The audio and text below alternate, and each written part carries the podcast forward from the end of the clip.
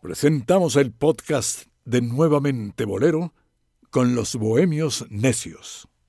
Nuevamente Bolero presenta.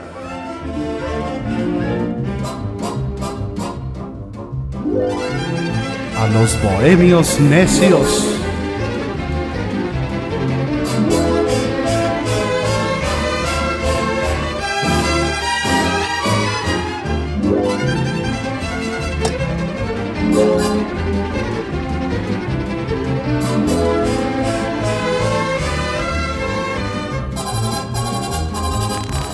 Qué gusto saludarles, amiguitos de la República.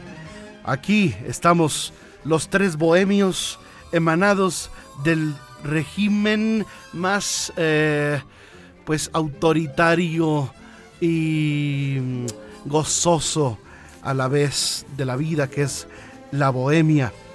El bolero, que es, como dice Dionisio, el pretexto para reunirnos cada semana, en donde pues no hay exhaustos, no hay, no hay, eh, no hay memorias que no, que no nos vengan aquí, ah, que, engendremos a través de, de la emoción, de la conversación, de solicitar estos conceptos que redefinimos semana a semana a través de pues estas eh, maravillosas y, pues ejemplares obras de nuestra cultura popular latinoamericana. Y pues es así que nos damos cita a los bohemios necios, el cónclave bohemio del cuadrante ya se dio cita y aquí están, el mismo que viste y casa, el bohemio mayor, haciendo mucho ruido con su ropa, Dionisio Sánchez Alvarado. Así se llama. Son los efectos especiales, así como los hacía el Piste, aquel famoso efectista del programa de, de Cricri. Así también tenemos nuestros efectos especiales, pues listos para retomar e incrementar nuestra falsa nostalgia. Sobre todo con este programa, el tema de hoy va a estar bastante doloroso. Muy doloroso, más doloroso que un tango y un bolero juntos. A ver, este Omar Carmona X, bienvenido. ¿Qué tal, Rodrigo de inicio de usted que nos escucha? Y como bien dice el Bohemio Mayor, pues eh, el tema que nos ocupa en esta ocasión, eh, obviamente a la nostalgia eh, será muy, importante muy, importa muy importante para, para muchos que, está, que están este, escuchando este programa conocer algunos de los puntos que vemos en la Ciudad de México eh, en su época, ¿qué fueron? Si eran teatros, si eran cines y por qué ahora o son edificios abandonados o son plazas del celular. Sí, son plazas comerciales, muchas veces fallidas. Y otras muy exitosas. Y otras, y, y, y otras veces fallucas. Y otras, eh, y otras, no, o sea, es sorprendente saber que en este México, no recuerdo quién lo dijo, ¿no? En, el, en México se tira al, eh, lo único para levantarlo igual, ¿no? Uh -huh. Y hay muchos eh, lugares emblemáticos que fueron emblemáticos del espectáculo en México que están convertidos en estacionamientos públicos. Eso a ver, es increíble. Es que hoy vamos a hablar de estos sitios icónicos, lugares emblemáticos, de no solamente de México, sino de todo el mundo, que debieran de ser, pues, preservados, porque hay muchos que sí están bien, que están eh, atendidos por alguna institución o alguna instancia, ya sea privada o pública, o por la comunidad a veces, ¿verdad? Por o alguna fundación. En fin, ¿a qué nos referimos? Que recientemente yo este, tuve la, la idea de hacer un Las Vegas mexicanas, unas, unas Las Vegas en México, porque pues tenemos muchos más artistas eh, reconocidos que Estados Unidos, la verdad, y en América Latina tenemos, y, habla hispana, tenemos un gran mercado de turismo que, que está interesado siempre en conocer México por su turismo musical y artístico.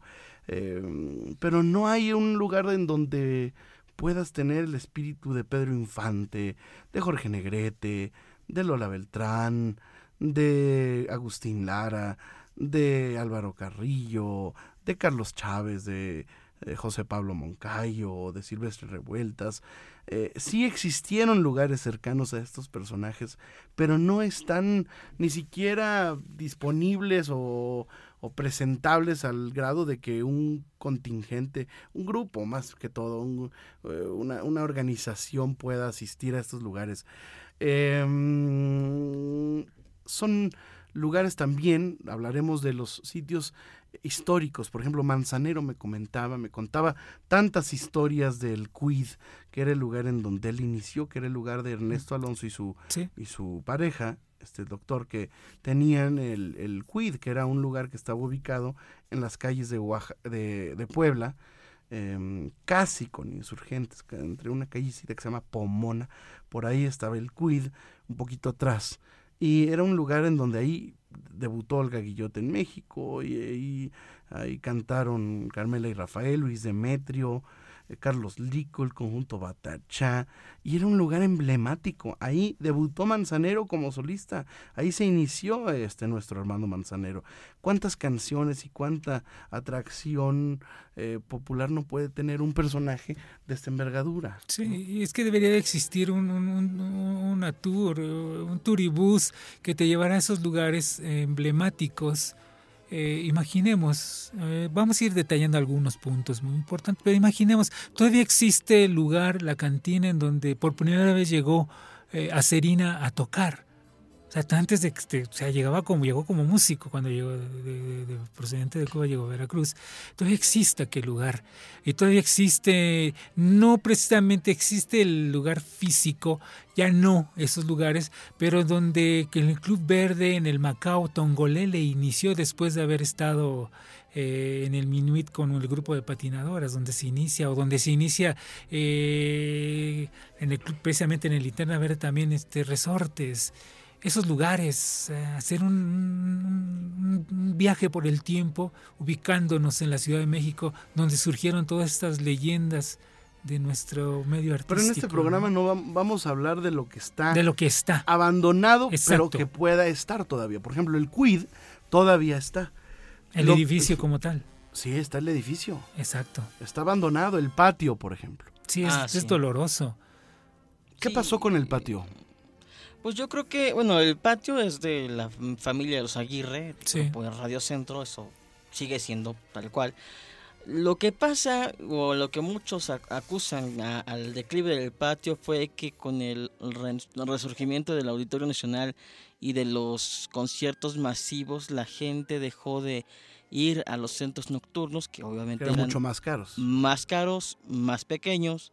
Entonces, con esta ola de conciertos para 10.000 personas o más, pues el mercado cambió y a, a, los ojos de los Aguirre el patio dejó de ser rentable. Posteriormente, pues dejan de, de tenerlo funcionando. Y el otro referente que teníamos en la década de los 90 como centro de espectáculos donde puedes ir a un concierto de José José. El premier. O, eh, del premier, ¿no? Que ese ya tenía un, origen medio oscuro eh, relacionado con este Amado Carrillo.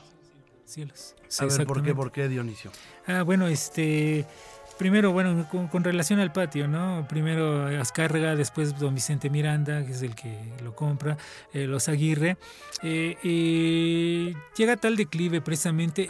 llegó a manos de los Aguirre por el señor Gómez, ¿no? Que, también había, era el Manuel Gómez. Mm, me parece que sí. Algo, sí, hay algo por ahí. Pero este. Manuel Gómez es el esposo, fue el esposo de eh, María Esther.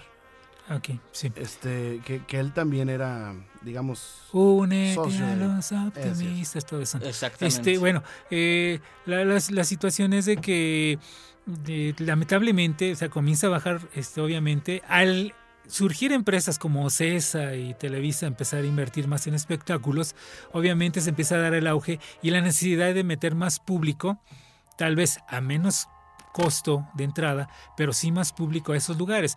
Muchos cometen el error de decir que el Auditorio Nacional realmente tuvo este eh, ya cuando se remoza por Abraham Sabludowski y comienza ese auge del Auditorio Nacional, es cuando se presentan eh, espectáculos masivos, cometen ese error.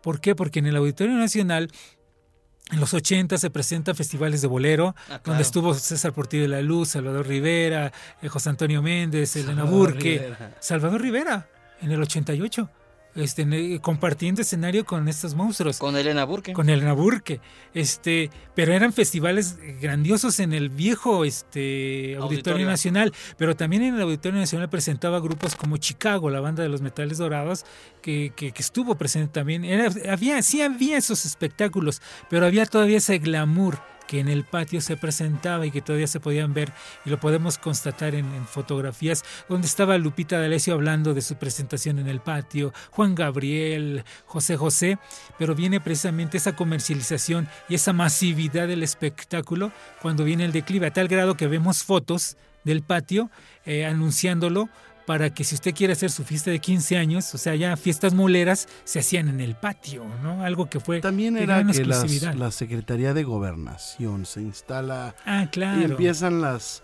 a la vuelta, entonces los bloqueos de las calles impidieron a veces que, se- que, que los espectáculos se desarrollaran por los bloqueos de los antorchistas. Toda esa zona murió comercialmente hablando, toda la- todo lo que está alrededor de la Secretaría de Gobernación, no nada más eh, el patio, muchísimos negocios quebraron. alrededor de la ciudadela, por Sí, ejemplo. Sí. quebraron eh, al estar alrededor de, de esa zona. Había un negocio que, que vendía disfraces y cualquier cantidad. Muchos magos iban a surtir ahí. Ajá. Y pues, fue muy famoso. Creo que ya inclusive creo que también desapareció. Pero era un negocio enorme donde se conseguía todo esto. Entonces el patio viene en declive por toda esta masividad de, de los espectáculos. Y aparte comienzan las inversiones, lo que decía Omar, ¿no? En este caso del Señor de los eh. Cielos, de- del Señor de los Cielos metiendo dinero para un centro de espectáculos como es el Premier, que contaba con la tecnología más avanzada tanto en audio como en sonido, como un aforo enorme.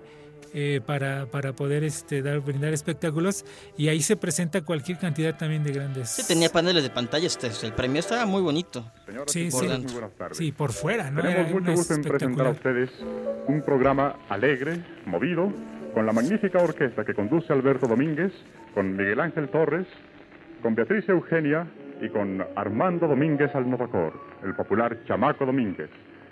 Es este una felicitación que el Centro Social El Patio hace a XCW en la celebración de su décimo octavo aniversario. El Patio, Centro Social Internacionalmente famoso, se une al regocijo de estas W para llevar al auditorio la mejor música para bailar como lo hace noche a noche desde estos micrófonos. Inicialmente, con la orquesta de Alberto Domínguez, escucharemos el paso doble Fermín Rivera. Vamos a hacer una pausa y regresamos.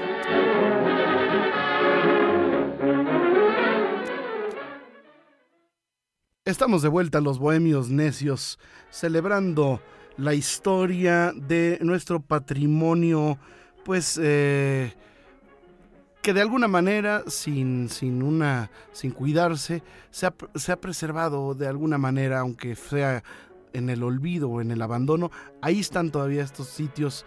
Eh, hay unos que se pueden reconstruir a partir de, de, los, eh, de la cercanía geográfica en donde se ubicaron.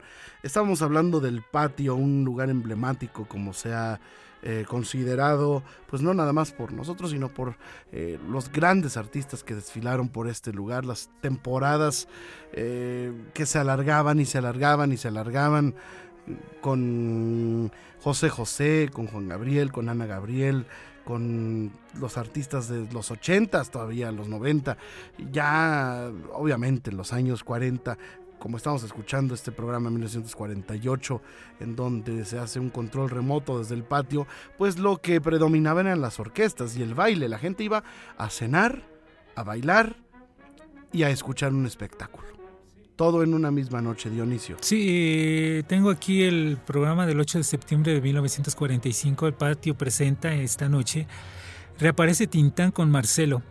Próximamente, Pedro Vargas en el patio 1945. Ya después, 1950, eh, sigue estando de gran calidad. Presentaban atracciones mundiales como los Asia Boys, pero también cantaba esa misma noche, eh, 24 de junio de 1950, Ana María González y las hermanas Montoya. Las orquestas que estaban para acompañar y bailar eh, en el espectáculo y, y, se presentaban era la de Ray Montoya y la de Armando el Chamaco Domínguez. A ese nivel de, de, música y de músicos y de artistas se tenían en el, en el patio. Y también hablar de la etiqueta para, para ir a esos eh, centros espectáculos eh, era... El código de vestir, claro, era... No podías entrar sin saco, ¿no? Exactamente. Tenían hasta sacos para los, los, los que no llevaban, ¿no? Señor, los buenos clientes, ¿no? Exactamente. Sí, y fíjate que, que es lamentable que estos lugares permanezcan en el olvido y muchas veces es por Tal vez los dueños, dicen algunos que los dueños tienen mucho que ver, pero también muchas veces gente que ni siquiera son dueños y son segundones o, tercer medio. Yo tuve la experiencia cuando se, hizo el libro de Agustín Lara, que lo escribió, bueno, lo escribió Pavel Granados y lo firmó Guadalupe Loaesa. Este, Pavel tenía toda la gran intención y buena intención. Yo estaba ahí con él, estábamos en Radio Centro. Le pidió, por favor, a una de las ejecutivas de Radio Centro que se reabriera el patio para que se hiciera ahí la presentación de libros históricos, como en el caso del de Agustín Lara. Y se hiciera la presentación en el patio, para que se invitara. Esa, Pavel tenía esa intención. Esta persona nunca, ella le dijo que sí. Silvia Maya. Silvia Maya le dijo que sí Sale Pavel y Pavel viene emocionado. Ah, es que se va a presentar ahí. Oye, qué bueno que se va a presentar. Qué bueno. Sale, se sale este Pavel y voltea y me dice Silvia Maya. Si ni loca voy a estar molestando a los señores Aguirre. Está loco Pavel. Dijo otra palabra, ¿no? Este, está güey. Este, si ni cree que voy a estar molestando a los Aguirre para presentar un libro. Y de Agustín Lara. imagínate eso, eso es doloroso, ¿no? La ignorancia. La ignorancia plena. Pero Pavel tenía esa intención de, no sé si lo recuerde, pero él quería que el patio se reabriera para al menos presentación de libros. De pues libros de esa época que, que, que, que, que, que, que Lo que no se sabe es que ya ahorita está, creo que ni techo tiene. Sí, es, es que así, es lamentable en esto que está. Así está la mayoría de estos, centros, de estos lugares emblemáticos, Rodrigo, la mayoría. Bueno, eh, más, más, más lugares, más lugares emblemáticos. Vamos, no, no nos centremos en el patio. Bueno, bueno fíjate, perdón, hay uno que me gustaría a mí que, eh, independientemente de, los que, de lo que ustedes puedan comentar también, hay, un, hay una zona que se podría revivir si tuviera la visión alguien empresarialmente y el gobierno también con las ganas de hacerlo, como en la zona de la Plaza de las Vizcaínas. En la Plaza de las Vizcaínas tenemos lo que es ahora el Teatro de las Vizcaínas, que está abandonado, que antes fue Teatro Polo, donde se presentaron, bueno, era burlesque, ¿no? Tengo por aquí un anuncio donde dice solo hombres pero se llegaba a presentar burlesque, pero se presentaban ahí eh, cómicos como, Omar, sí llegó a... Sí, como Palillo, se presentaba ahí este Mario García Arapos, pero yo me refiero a la zona que está en el abandono pleno, Sí. Estaba en el abandono pleno, en la, zona de, la zona de la Plaza de las Vizcaínas. ¿Por qué? Porque si nos ubicamos frente a la plaza, póngase usted un día que pase, eh, ve al teatro, hacia su mano derecha estaba el Politeama. Exactamente. Que estaba este, ahora en la Plaza de San Miguel, que ahora la calle San Miguel es ahora Izazaga. En donde está el Hotel Reyes estaba la Plaza de San Miguel. Bueno, en esa Plaza de las Vizcaínas, ahí estaba la carpa Ofelia, de donde surgió Cantinflas.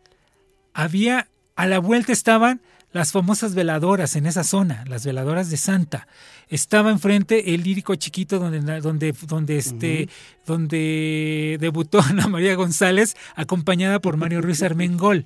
Este, entonces había una, alrededor de todo esto, había una, una zona comercial, feria, espectáculos, el Teatro Politeama, el Teatro Apolo y todo lo demás. Es una zona que está abandonada y que bien podría rescatarse, dando como base, teniendo como base al Teatro Apolo, resurgir la zona musical y artísticamente hablando. Cerca de la, de cerca en el mismo, en el mismo cuadrante está, repito, el lugar donde salió este, de donde salió este Resortes, donde salió Tongolele. Están lugares muy emblemáticos, estaban como el Casablanca, la Rata Muerta, a más adelante el Macao, donde llegaba Pérez Prado. O sea, en esa zona, en ese cuadrante de esa plaza, se podría hacer una zona de espectáculos, tomando como base el teatro, recreando la época de las carpas, de las ferias y se podría recrear ahí y renacer esa zona artísticamente hablando.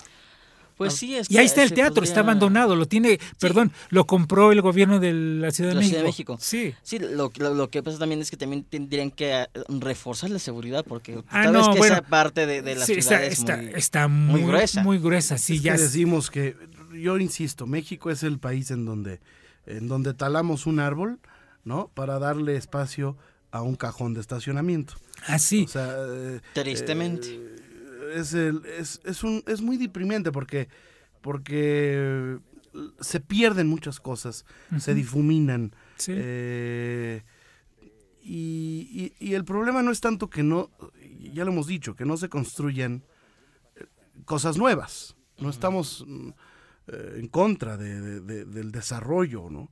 Sino que no se conserven se- las la antiguas. exactamente. Eh, Es una discusión recurrente eh, que tiene muchos, muchos criterios en que representa el culto a la juventud, el ímpetu de la creatividad, pero también no desechar el hábito de la conservación, exactamente. ¿sí?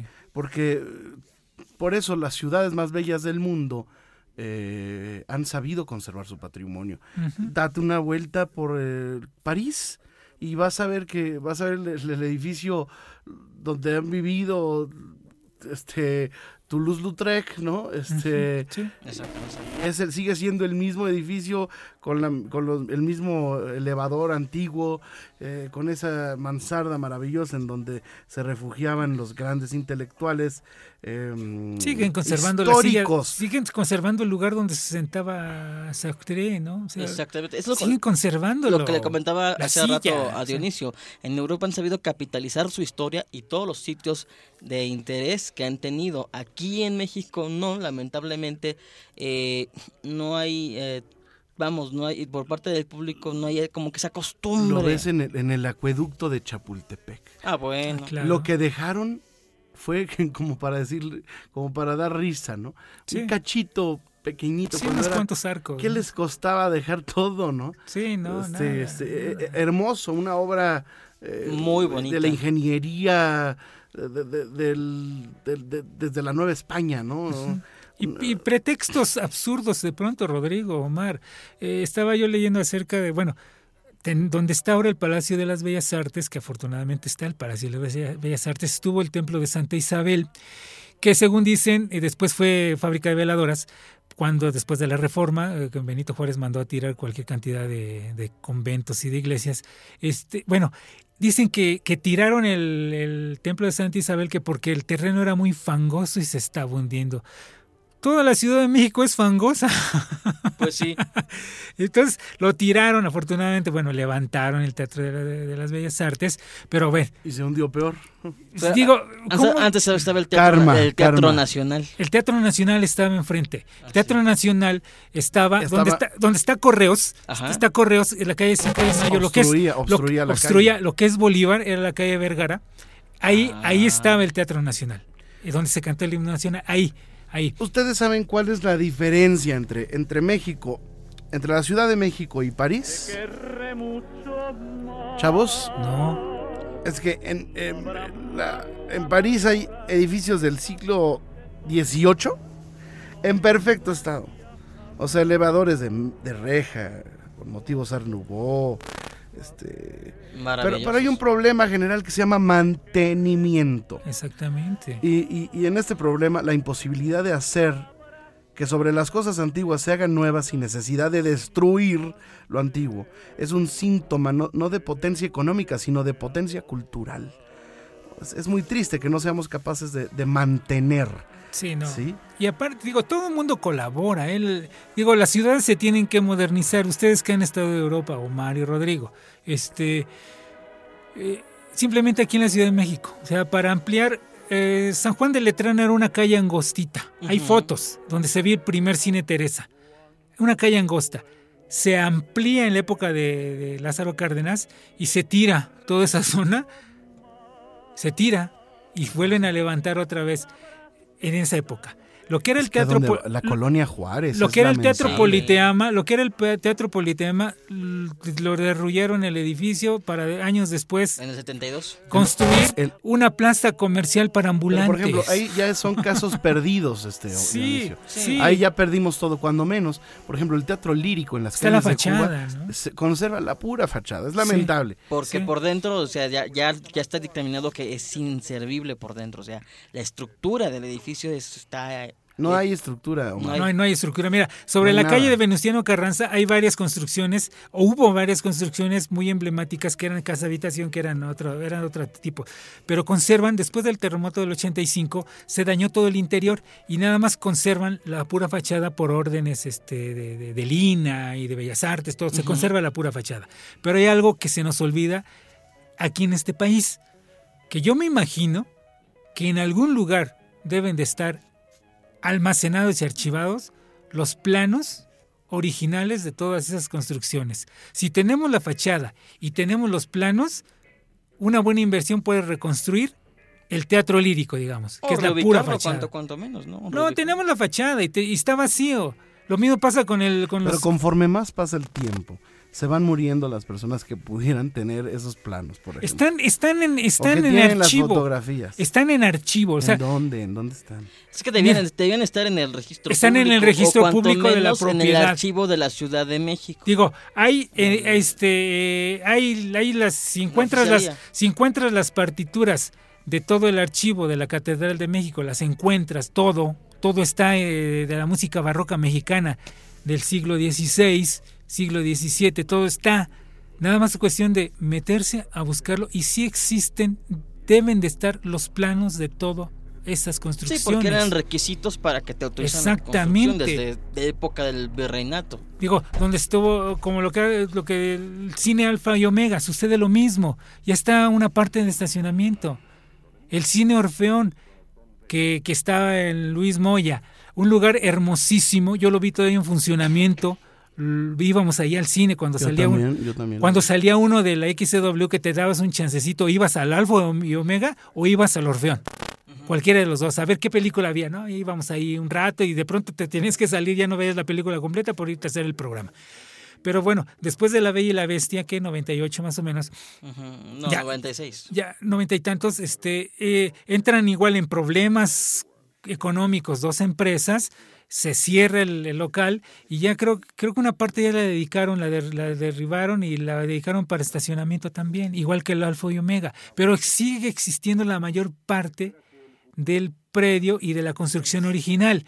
el Entonces, cine ópera, el cine ópera es Ah, sí. lamentable. el cine cosmos. Pero fíjate, ah, o sea, hablemos Bueno, de... el, el Cosmos todavía este perdura la fachada, pero ah, la por dentro no sé qué está. Sí. No, No, sé qué están van a hacer ahí. construyendo un centro cultural Están- desde sí, hace, desde hace uh, mucho seis años. y nunca lo terminan. Ponle, hay algo que podemos hablar de en la cuestión del cine ópera y eh, ahí en Serapio Rendón. Eh, una parte está muy deteriorada, como se ve hundida, pero se puede rescatar. Lo curioso es de que yo la primera vez que conocí el cine ópera fue yendo a la CONADE, lo que era la CONADE. En la CONADE, o sea, es la Comisión Nacional, era la Comisión Nacional del Deporte. Escuchen esto, Comisión Nacional de Deporte, CONADE. La Comisión Nacional de Deporte te daba becas para estudiar música. Digo, qué bueno que daban becas para estudiar música. Te daban, o sea, te pagaban la escuela si querías estudiar música. Pero ¿qué tenía la CONADE, Comisión Nacional de Deporte? Que ver con la música. ¿Qué ver con la música? Entonces yo iba ahí porque me daban una beca para poder estudiar música. Pasaba yo frente al cine ópera. Pero entonces, ¿cómo es que se desvían recursos? De acuerdo, para que estudies música. Pero no pueden desviar un recurso para rescatar un edificio. Exactamente. O sea, ¿cómo puede ser posible eso? O sea, no hay ese presupuesto, o sea, no hay, no hay las ganas de hacerlo. Digo, el cine Orfeón, regresemos al cine, brinquemos si quieren de un lugar a otro. El cine Orfeón, enfrente tenemos un hotel, que es el Hotel Metropol. En el Hotel Metropol se hospedaron cualquier cantidad de grandes artistas cubanos. César Portillo de la Luz, José Antonio Méndez, Enrique Jorrín, Rubén González, eh, Omar Aportuondo. Eh, muchísima gente se hospedaba, muchos cubanos. Era el lugar de preferencia para hospedar a los músicos cubanos och- 70s, 80s, 90s. el Hotel Metropol, enfrente del Cine Orfeón. Tú estabas entrevistando, me tocó a mí, estar entrevistando a Jorrín, estar entrevistando a, Rolando Morejón, yo lo entrevisté, la primera vez que alguien lo entrevistó en México fui yo, lo entrevisté en el Hotel Metropol, tengo las fotos, y enfrente la fachada del Cine Orfeón y yo con Rolando Morejón. O sea, tienen historia todos esos lugares y se pueden rescatar. Ahorita el, Cine Orfeón tiene ese problema con dos empresas que no se pusieron de acuerdo y pues ni uno ni otro mete el dinero para rescatarlo. Pues sí, fíjate, a mí, a mí el que más me dolió, y eso porque lo cerraron hace relativamente poco, fue el Palacio Chino. Yo ahí, todo el tiempo que viví en el- la parte del centro de la Ciudad de México, siempre me iba a- al Palacio Chino a, A ver películas. a ver películas. Hoy te ibas a la arcada y a ver a Sí. Sonia Braga, la O sea, dama a- del mira, autobús. ahí vi el estreno del Oh, Rey Doña León. Flor, ¡ay, qué fresa! de Yo de pensé que ibas también a la arcada y a ver a Sonia No. Braga, a ver Doña Flor y sus dos maridos, o, o la, o la, o la, este, ¿cómo se llama? Este, Era yo muy niño, La dama del autobús. Pues yo también era muy niño, pero iba. Era niño Disney. Bueno, el Palacio Chino, que antiguamente la construcción fue la Arena Nacional Ajá. y era- te- también creo que fue teatro, este, del, bueno, lo rescataron y construyeron el Palacio Chino. O sea, el Palacio Chino tenía, ¿cuántas futacas tenía? ¿Dos mil o tres mil? De 2000 y Las futacas son como las butacas, pero... Exactamente. Pero, pero chinas. Pero bueno, a mí me tocó ver, o sea, no sé si les tocó, se tocó entrar al Palacio Chino cuando era todo completo. Que era, completo, sí. sí, era espectacular porque después lo hicieron salitas, ¿no? Y, le dieron en toda la torre. Lo hicieron salas Sí, lo hizo- pequeñas. sí, Cinemex lo, lo transformó. Lo transformó y este sí duró como medio año en, re- en remodelación de los noventas. Sí. Y sí, me- yo sí me acuerdo de haber ido varias veces. De hecho, por ahí tengo una foto de- del Palacio Chino. Pero digo, cuando yo quise volver a ir, digo, ya para, este de época, de- hace dos años que quería volver a ir al Palacio Chino porque me traía muchos recuerdos. Ya, Ya no se pudo. estaba cerrado. Dije, Sí, ¿cómo? estaba cerrado. Bueno, el cerrado. Real Y Cinema. habían, lo- habían, que- anunci- El a- Real a- Cinema. habían anunciado, habían anunciado una remodelación y una renovación de las instalaciones, pero me Vamos parece a una pausa. que no, no se pudo. No, no se pudo. Bye bye. Regresamos. Comente, comente con nosotros. Comente con nosotros.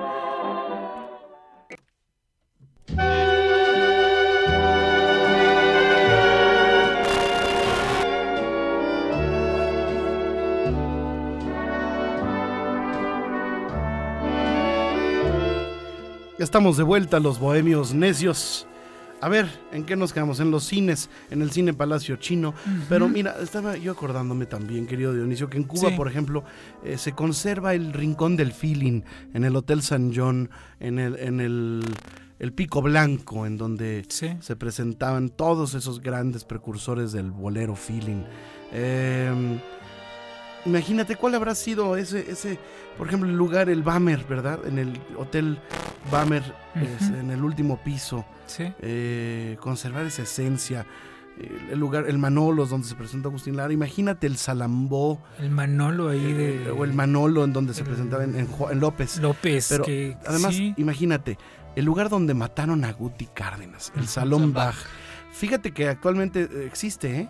El Sí. Salón Bach, pero no está en la misma No en dirección. la misma dirección. Pero es muy parecido porque era igual un eh, estos bajos, ¿verdad? Este- Sí. ese- que, que son las las los los em, ¿cómo se llaman? Ay, este las guardillas, estas estos sitios de abajo de, de- ay, Sí, subterráneos, Ajá. ¿verdad? Que, que están a nivel del suelo, abajo. Sí, Eh, tienen un lugar, se me fue, es muy fácil. Este, sótano. Sótano, claro. Es en los sótanos de los de los antiguos edificios del centro Sí, histórico, ajá. donde actualmente hay uno que se llama el, el Cinco Jazz, por ejemplo, hay un lugar que, eran, Ajá, que eran las, las bóvedas del Banco de México. Eh, eh, actualmente hay un lugar maravilloso, pero así en el centro histórico había varios lugares que estaban Ah, claro. en los sótanos. Y ahí estaba el Salón Bach, y ahí fue donde en una... Pues hay, hay varias crónicas de cómo fue la muerte de Guti Cárdenas a, a los 26 años de edad, ¿no? Eh, que era muy bravucón. Sí, es eh, lo que dicen. Y Muy además... temperamental. Y, y- y- y creo que le fajaba a, la- a- a las novias ajenas, ¿no? Entonces, Sí. eh, pues ahí perdió la vida. Eh, pero este lugar, el Salón Bach, alguien se le ocurrió conservar todo el mobiliario original. Y actualmente en el centro histórico hay un lugar que ya es como de onda hipster de los millennials, en donde se reúnen ahí en la calle Bolívar y en precisamente en el sótano del, edificio que hace esquina con 5 de mayo. Muy a la usanza de los 60, ¿eh? que había muchísimos lugares así. Pues ahí se dan reunión muchos lu- y hay DJ y es otra onda, pero Antes eran hippies, hoy pero son sigue siendo un lugar histórico porque ahí hipsters. pudiera ser parte de esta ruta, eh, ¿no? Sí, Eh, tú- tú- fíjate. a ver, ¿cuál fíjate. sería, ¿cuál sería tu ruta, tu ruta, tu ruta turística? ¿Dónde pasarías? Híjole. A ver, ahí te va la mía. A ver, Omarcito. A ver. Naturalmente Garibaldi es una parada importantísima. Sí. Eh, yo haría un recorrido por la zona rosa y, y haría un recorrido por los lugares que fueron eh, muy importantes, desde el Zafiro, en donde se presentaba Cuco Sánchez, este, el trío Calaveras, pasando por la Ronda, ¿no? donde hacía presentaciones Gloria Lazo, Olga Guillot. Eh, haría un recorrido por la zona rosa, me iría mm, a las calles de Oaxaca, pasaría por el Gitanerías, eh, me iría por esa maravillosa calle que es Avenida Juárez, la recorrería a través de su historia musical, eh, eh, pasaría por lo que fue el Manolos, pasaría por lo... El Manolos existe, lo que era el sí, Manolos. lo que el Manolo sigue existiendo. Sí, Sí, sí, es un, es un cabaret que Un se llama... antrucho. Sí, un antrucho de... de- pues creo que es de, de, de, de strippers, ¿no? De, bueno, Sí. no, strippers es hombres, ¿no? ¿Cómo se llaman las mujeres? Eh, Striptease, ¿no? Pues sí, lo Sí. mismo es para hombres y Table mujeres. dance o cosas de Eh, esas. eh, Exactamente, es un table. Em, pero ahí está ese lugar Sí. y se preserva. Yo los remozaría y lo volvería a poner en el Manolos y haría una ruta casi casi como en Disney o en Epcot, que vas pasando y ves los, los, eh, hasta robots, ¿no? Haciendo... Sí, Aquí digo, está Agustín y ves su figura de cera, ¿no? sí, en la avenida, en la avenida Juárez, el número 20 estaba el 33 tan famoso donde eh, hicieron gran temporada Lobby Melón, Tino Contreras y, y todos los grandes jazzistas de México se presentaban ahí en, en- en el 33. Ándale, el Era un lugar donde estaba prohibido bailar, era exclusivamente Para para escuchar música. Sí, a pesar de que hubiera música bailable, no podías bailar. Y si te levantabas, iban y te sentaban. Así es, n- eh, pasaría por insurgentes, algunos lugares emblemáticos también, recorrería el Cuid, el patio, eh, sí, el- estos restaurantes que se, que se conservan, ¿no? Tal vez importantes, iría a la casa, la, la que fue la casa de Huelo Rivas, la casa de, de Agustín Lara, do- donde vivió, donde nació Agustín Lara, eh, la casita blanca, por ejemplo, en Veracruz, eh, no, la de- no la del puerto, sino la de Tlacotalpan. ¿no? Eh, donde él nació y lo mismo me iría así recorriendo parte así Bueno, de- podríamos hacer, hacer una ruta turística nada más de las casas donde nació Agustín Lara. o- o- o no, o- oye de, de, de- ay.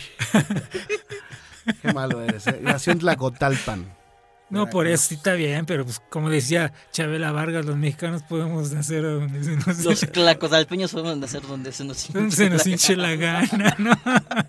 qué groseros son ¿dónde harías tu, tu, tu ruta? ¿Qué, qué- aumentarías? Mira, bueno, en mi caso yo, yo me iría un poquito más a lo más popular todavía. Repito, toda la zona de, de la Plaza de las Vizcaínas y me seguiría todo el eje central, lo que es ahora el eje Ah, central. San Juan de Exactamente. Letrán. San Juan de Letrán. ¿Por qué? Porque a la vuelta yo tengo el Cine Teresa. Todavía. Pero puedo hablar del Cine Teresa. Y la zona junto al Cine Teresa, la cantidad de, de carpas que había, En donde salió cualquier cantidad de grandes artistas. Y seguirme, y seguirme sobre el eje hasta llegar a donde está Garibaldi, el Teatro Blanquita, donde estaba el Folis el teatro Berger. Blanca acabas de mencionar uno importante El Folis, donde Sí. estaba el Folis Berger, donde estaban también. oye No, no, La el ruta Salón tendría que pasar por la XCW y por la Ah, esquina, claro. por la esquina de la radio, que es eh, buen tono, la esquina del Buen exactamente, Tono, sí, donde sí. nació y se originó la radio. Nos, yo me iría incluso a, a los viejos estudios de Y bueno, pasar por, por Río de la Loza. Televisa, ¿no? Que abriera un, un- porque sí es, se puede visitar. eh, hay, hay, hay partes históricas dentro de Televisa, hay firmas, por ejemplo, en el, en Sí. el- Está, está bonito, ¿no? Lo tienen bien. Eh, la XW creo que la conservan, pues, decorosa, quitándole todo lo original, nacamente, como mexicanamente, Sí. ¿no? Pero, pero ahí está también, ¿no? Eh, eh, sería importante hacer un, un, un recorrido por el Teatro Revista, por el, desde el de Esperanza Iris, con una visita obligada al Teatro Lírico, Así ¿no? es. Aquí estuvo el Teatro Politeama, aquí estuvo el Teatro eh, eh, Bergère. ¿no? Eh, Tívoli. El. Tívoli. Que el Tívoli, bueno, hay casos dramáticos, digo, eh, desafortunadamente, de- hablando de lo que ya no existe, ¿no? Eh, muchas veces la visión de los políticos fue, en el caso de Uchurtu, por venganzas personales o políticas, deshacerse de cualquier cantidad de centro de espectáculos, como fue el caso del Tívoli. Exactamente. como fue el caso del Waikiki, que ahora es un edificio, pero antiguamente hace algunos años, hace unos 25 años, era una cafetería en Reforma 13. Y ahí vas a tomar, entonces tú te sentabas ahí en esa cafetería y decías, Dios, aquí estuvo el Waikiki, Reforma 13. Entonces sí sentías eso, lugares que ya no existen obviamente, pero digo, retomando la cuestión de los Yo no lugares. sé cuánta gente pudiera traer esta ruta turística, pero estoy seguro que serían muchos. Serían muchos. Oye, lamentable. Mira, la- eh, Sí, Y vete a la casa, vete a la ruta de José Alfredo Jiménez en Dolores Hidalgo. Vete a hacer los caminos de Guanajuato, ¿no? Exacto. O sea, es lo que hablaba en el artículo de que- sí, que sí, hice, muy ¿no? interesante. sí. de, de Janitzio y la gran decepción que me causó cuando conocí Janitzio y vi esa porquería de, de as- Una charca, asco, ¿no? asco de, de- de ambulantaje, una, es la isla del ambulantaje, Ambulantaje, sí, la isla sí, de sí. la vendimia. ¿no? Eh, vamos a una pausa y regresamos, que- antes de que haga corajes.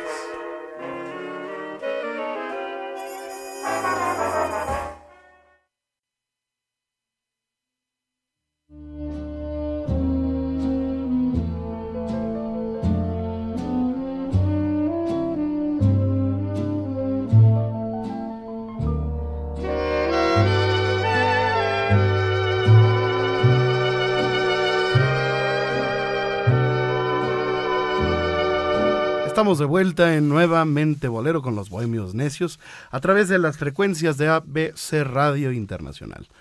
Eh, Sánchez Alvarado y Omar Carmona X eh, nos tienen que dar su propia ruta, su ruta cultural de la, de la música mexicana. Seguimos. Bueno, yo ya les mencioné la cuestión de, a mí me voy yo más por este lado popular de es- lugares emblemáticos donde el pueblo se divertía, ¿no? Lo que comentaba yo de las plazas de las, de las. Imaginémonos, imagínese usted, ¿no? Eh, comentarles, a ver, miren, aquí estuvo el Politeama, aquí está lo que es el Teatro Apolo, aquí metros adelante, aquí estuvo la carpa Ofelia, de donde surgió Cantinflas. Acá enfrente estuvo la carpa de Chicote, de Armando Soto La Marina. Acá estuvo la carpa en donde salió Ana María González y estuvo también Mario Ruiz Armengol. Seguir, mira, este es el Cine Teresa, en donde se dieron tantísimas eh, funciones extraordinarias y muchos estrenos fabulosos. Seguirme sobre ejes sobre San Juan de Letrán. Yo le cambiaría el nombre y le pondría los nombres antiguos. San Juan de Letrán, El niño perdido. Niño Perdido, adelante este Santa María la, la Redonda, en fin, y llegar hasta la zona obviamente de Garibaldi, decir, mira, aquí estuvo el Folies Bergère en esta esquina. Cuando se amplió lo que es ahora el eje central, que retomaríamos el nombre, eh, se tuvo que derribar una parte y de ahí se tuvo después que derruir lo demás, pero aquí estuvo el Folies Bergère que fue comprado por don Pepe Fustenberg, que antes era el Teatro Garibaldi, Ajá. y donde debuta en 1930 y tantos, 37, 30 y cacho, debuta Mario Moreno Cantinflas. Ahí y más adelante aquí tenemos la Plaza Garibaldi y aparte de atrás del el mercado de San Camilito que es mencionado en películas como la de El gendarme desconocido, eh, alguna película de Cantinflas se menciona. Y que en la misma zona estaba el Teatro María Guerrero. María Guerrero, exactamente, el María famoso María Tepaches, y hacia la zona de enfrente eh, el Teatro Margo, lo que era Carpa Teatro Margo, que después fue el Teatro Blanquita. Esa sería para mí una, una de las rutas iniciales, digamos en la cuestión artística, de, de, de comedia, de actuar, de cantar. Porque también hay otra ruta que podría ser la del baile, que es, Ah, bueno, donde está el Salón México. ¿sabes? Salón México. Eh, todos estos que mencionamos, bueno, ¿te acuerdas cuando hicimos el programa de Danzón con el, con el embajador de Cuba? Mencionamos someramente algunos de los eh, lugares que ahora ya no existen. Sin embargo, yo también, yo, yo consideraría en eso, mi ruta sería exactamente por eh, que es central, Garibaldi y me iría yo a lo que más o menos todavía funciona, que es la zona de, la, de San Cosme, a la zona Sí. teatral donde está el, el Manolo Fábregas y demás, para luego irme hacia la zona rosa, ¿no? Hacia la zona rosa, donde, eh, bueno, aquí estaba el Carden Internacional, aquí estaba el Bella Fontana, o sea, todos esos grandes restaurantes y centros nocturnos que tenían por el 1900, de, eh, en el que estaba Vicente Garrido y todo eso, revivirlo, porque también tienen su importancia los hoteles de reforma. O sea, Ah, el, el claro. Hotel Fiesta Palace y sus Sí, siete claro. tenía siete lugares de espectáculos. Eh, me, re- me recuerdo mucho que cuando me, me comentó el, el ingeniero eh, Bárbara, Joaquín Bárbara, eh, que participó en la edificación del Fiesta Palace de, está en la Glorieta de Colón, Ujú. que re- Azcárraga video, este, el Tigre Azcárraga regañó a su hijo porque él fue el que hizo el diseño de todo el, del- todo el edificio, ¿no? Entonces, ¿cómo era posible tener un hotel con tantas, tantos locales dedicados a, a la restaurantería y al, al centro de espectáculos? Aunque después, obviamente, eh, si bien al principio fue un sobrecosto difícil de mantener, pues después ese Fiesta Palace era un lugar de referencia de la vida nocturna de la Ciudad de México. Sí, claro. Y es que realmente, como, como se comenta en este programa, eh, muchas veces no se conserva ni siquiera la atmósfera de los lugares, de las zonas. No. Ok, de acuerdo, la, la modernidad tiene que existir, pero lamentablemente en México se pierde esa atmósfera realmente de capital antigua, ese sabor que le da a las capitales del mundo, ese sabor, ese ambiente que realmente hace que una capital del mundo sea, eh, te sientas bien de estar en, en- en ese lugar, confortable, de saber que estás llegando a, Conectada a sus raíces. a sus raíces. Entonces, yo todavía recuerdo, amigos, a Omar a Rodrigo, yo recuerdo todavía haber hecho entrevistas en el Hotel Bamer. Era entrar al Hotel Bamer, era entrar en una cápsula detenida en el tiempo. Porque entrabas al Bamer, ahora creo que abajo hicieron un Lo Vips, único- un Sambors. Hay un Sambors, Sambors. Lo único que queda. Es lo único, porque creo que los iban a remodelar. Pero entrabas, era, era el, todo, sí estaba oscuro en, en la entrada del Bamer, en el lobby. Entrabas, pero te encontrabas con, con la barra donde estaba el, el que te atendía el recepcionista.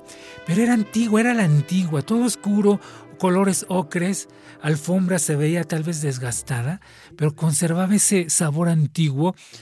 eh, la iluminación misma, los candelabros, todo era, era los elevadores. Llegabas al elevador y veías la puerta antigua. O sea, era como ir hacia atrás en el tiempo. Abres la reja y luego la puerta del elevador. Entrabas al elevador, el elevador antiguo, obviamente. Salías, dependiendo del piso que ibas, salías y otra vez encontrabas un- una especie de lobby. Y no faltaba por ahí el mueble de la época o un piano abandonado. Y la decoración, repito, los colores ocres en el Bammer.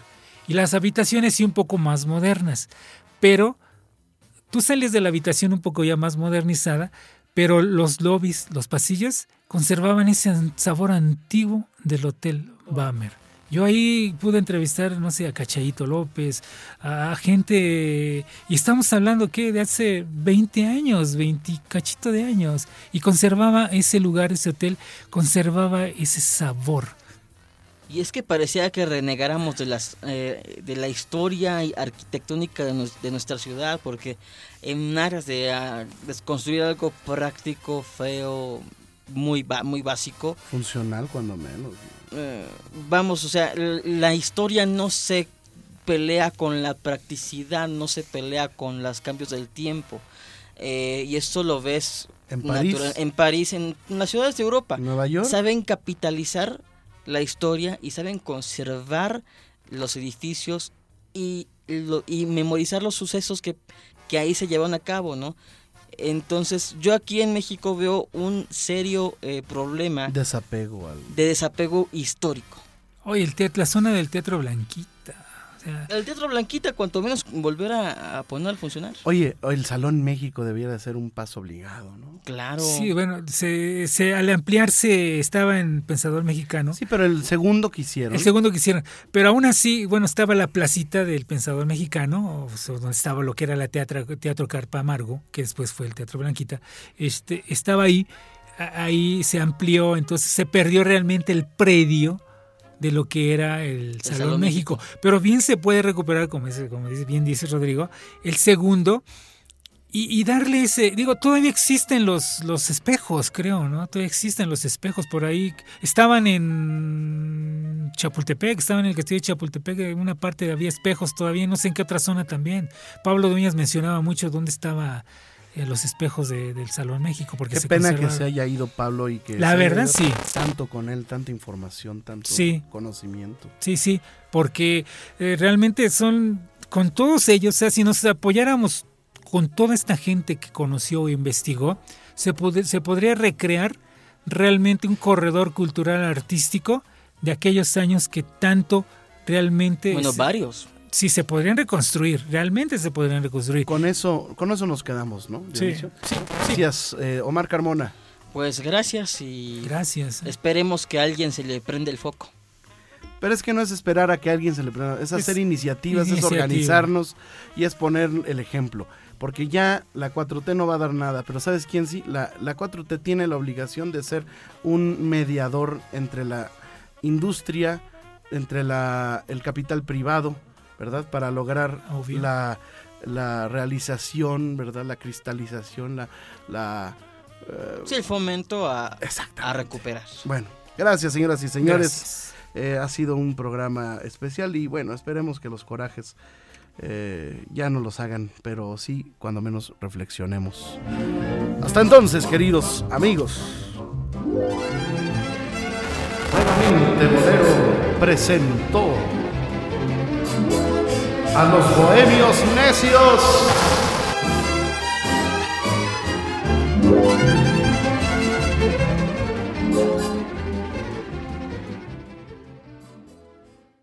Este fue el podcast de Nuevamente Bolero con los Bohemios Necios.